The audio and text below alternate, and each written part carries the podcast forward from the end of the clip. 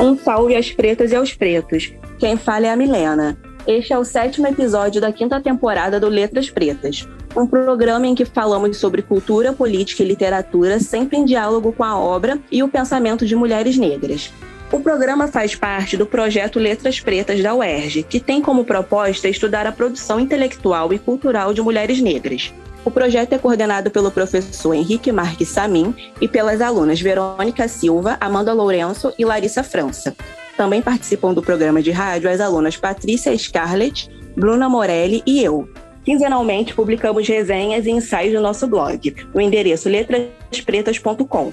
Agora, sem mais delongas, vamos ao programa de hoje, que é dedicado a uma das grandes vozes femininas do jazz, conhecida não só por sua grande contribuição para a cultura musical norte-americana, mas também por seu ativo envolvimento na luta pelos direitos civis dos negros nos Estados Unidos. E falaremos hoje da alta sacerdotisa do jazz, Nina Simone.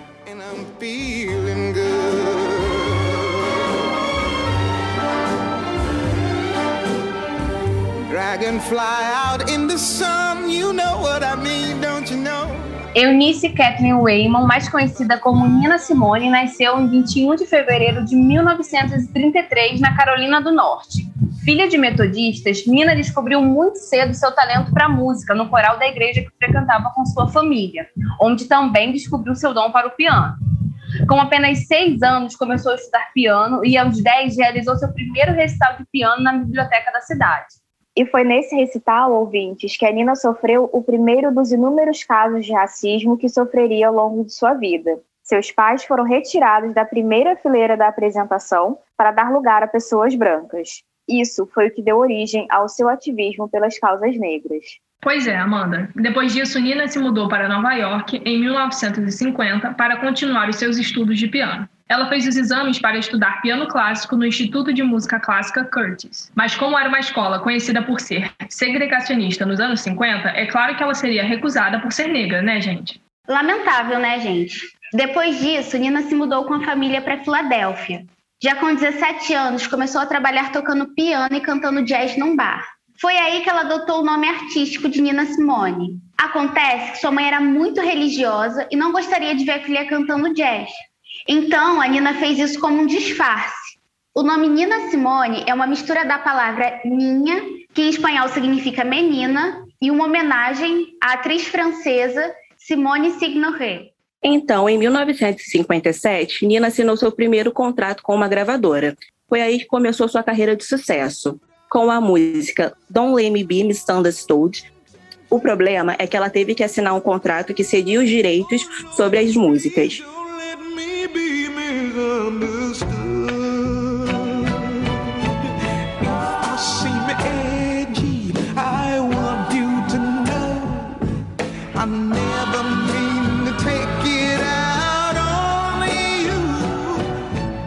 Após o sucesso do primeiro álbum, Nina assinou contrato com outras gravadoras. Mas foi só quando chegou a gravadora Philips que as músicas da Nina passaram a abordar críticas à sociedade estadunidense da época. Na década de 60, Nina fez parte dos movimentos pelos direitos civis e do movimento Black Power. Podemos ouvir essa Nina ativista em músicas como Old Crow, que virou um dos hinos do movimento negro. Outra música que vale a pena destacar, Verônica, é a Mississippi Goddam, que Nina escreveu depois que uma igreja batista no Alabama foi bombardeada. Quatro crianças morreram nesse ataque. Depois, um ativista afro-americano foi assassinado por um supremacista branco no Mississippi. Mas como era uma crítica social, a música não só foi boicotada, como também censurada por algumas rádios.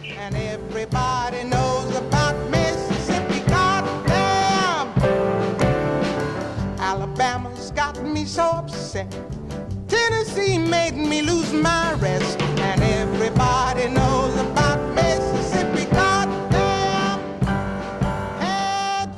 Também na década de 60, Nina se casou com um ex-detetive da polícia de Nova York chamado Andy, com quem teve uma filha. Não se sabe muito sobre essa relação entre Nina e Andy, que além de casados também mantinham uma relação profissional, já que Andy era seu agente de gravação. Mas todos sabiam que eles tinham interesses e posicionamentos políticos diferentes.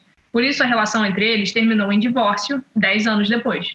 Mesmo sendo uma mulher forte disposta a combater o racismo, infelizmente, gente, o envolvimento político da Nina teve consequências para sua carreira. Ela foi rejeitada pelas gravadoras, pelas casas de shows e por parte do público. Em 1978, Nina chegou ao limite. Ela estava desesperançada com a onda de racismo nos Estados Unidos e cansada de lutar contra as gravadoras. Por isso, decidiu sair do país. Pois é, Patrícia. Nina se mudou para Barbados, depois foi para a Libéria, para a Suíça e para Londres. Ela tentou reconstruir a carreira, mas se envolveu com um patrocinador que a roubou, espancou e abandonou. Nina chegou a tentar o suicídio, mas isso não seria o fim. Ela ainda conseguiu renovar sua fé no futuro ela conseguiu reconstruir sua carreira aos poucos. Em 1978, se mudou para Paris, onde fazia diversas apresentações e onde suas músicas aos poucos voltaram a fazer sucesso. Em 1985, Nina voltou aos Estados Unidos para gravar novas músicas, focando em um repertório mais popular e menos politizado. Sua carreira disparou quando o comercial britânico da Chanel usou sua música de 1958, My Baby Just Cares for Me, que se tornou um sucesso na Europa. Em 1991, Nina voltou para a Europa, onde publicou sua biografia e continuou se apresentando. Nina Simone viveu na França até 2003, quando morreu devido a um câncer de mama.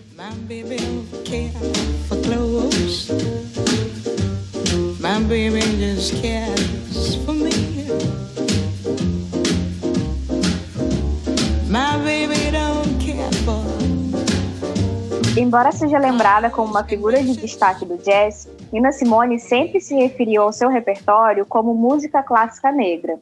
E não poderia haver uma definição melhor, já que ela realmente encontrou formas de dialogar diretamente com pessoas negras dentro do estilo musical que sempre amou, a música clássica. E para terminar, galera, cito aqui algumas palavras da cantora ditas em uma entrevista em 1969. Não há outro propósito no que diz respeito para nós, exceto refletir os tempos, as situações ao nosso redor e as coisas que podemos dizer através da nossa arte, as coisas que milhões de pessoas não podem dizer. Acho que essa é a função de um artista. E, claro, aqueles de nós que têm sorte deixam um legado para que, quando morrermos, também vivamos. Vamos ter que encerrar o papo por aqui por conta do nosso tempo. Vamos deixar nossas palavras finais. É isso aí, pessoal. Foi um prazer e ouçam Nina Simone. Até o próximo programa, pessoal. Continue nos acompanhando. Até o próximo programa, gente. Tchau, tchau. Até o próximo programa, pessoal. E não esqueçam de assistir o documentário da Nina na Netflix. Lembrando que quinzenalmente publicamos resenhas e ensaios no nosso blog letraspretas.com. Um salve às pretas e aos pretos e até o próximo programa Letras Pretas. Programa Letras Pretas. Locução: Amanda Lourenço, Verônica Silva, Patrícia Scarlett, Bruna Morelli e Milena Brandão. Equipe técnica: Gleidson Augusto e Eduardo Sobral. Produção: Rádio ERG. Realização: Centro de Tecnologia Educacional, CTE.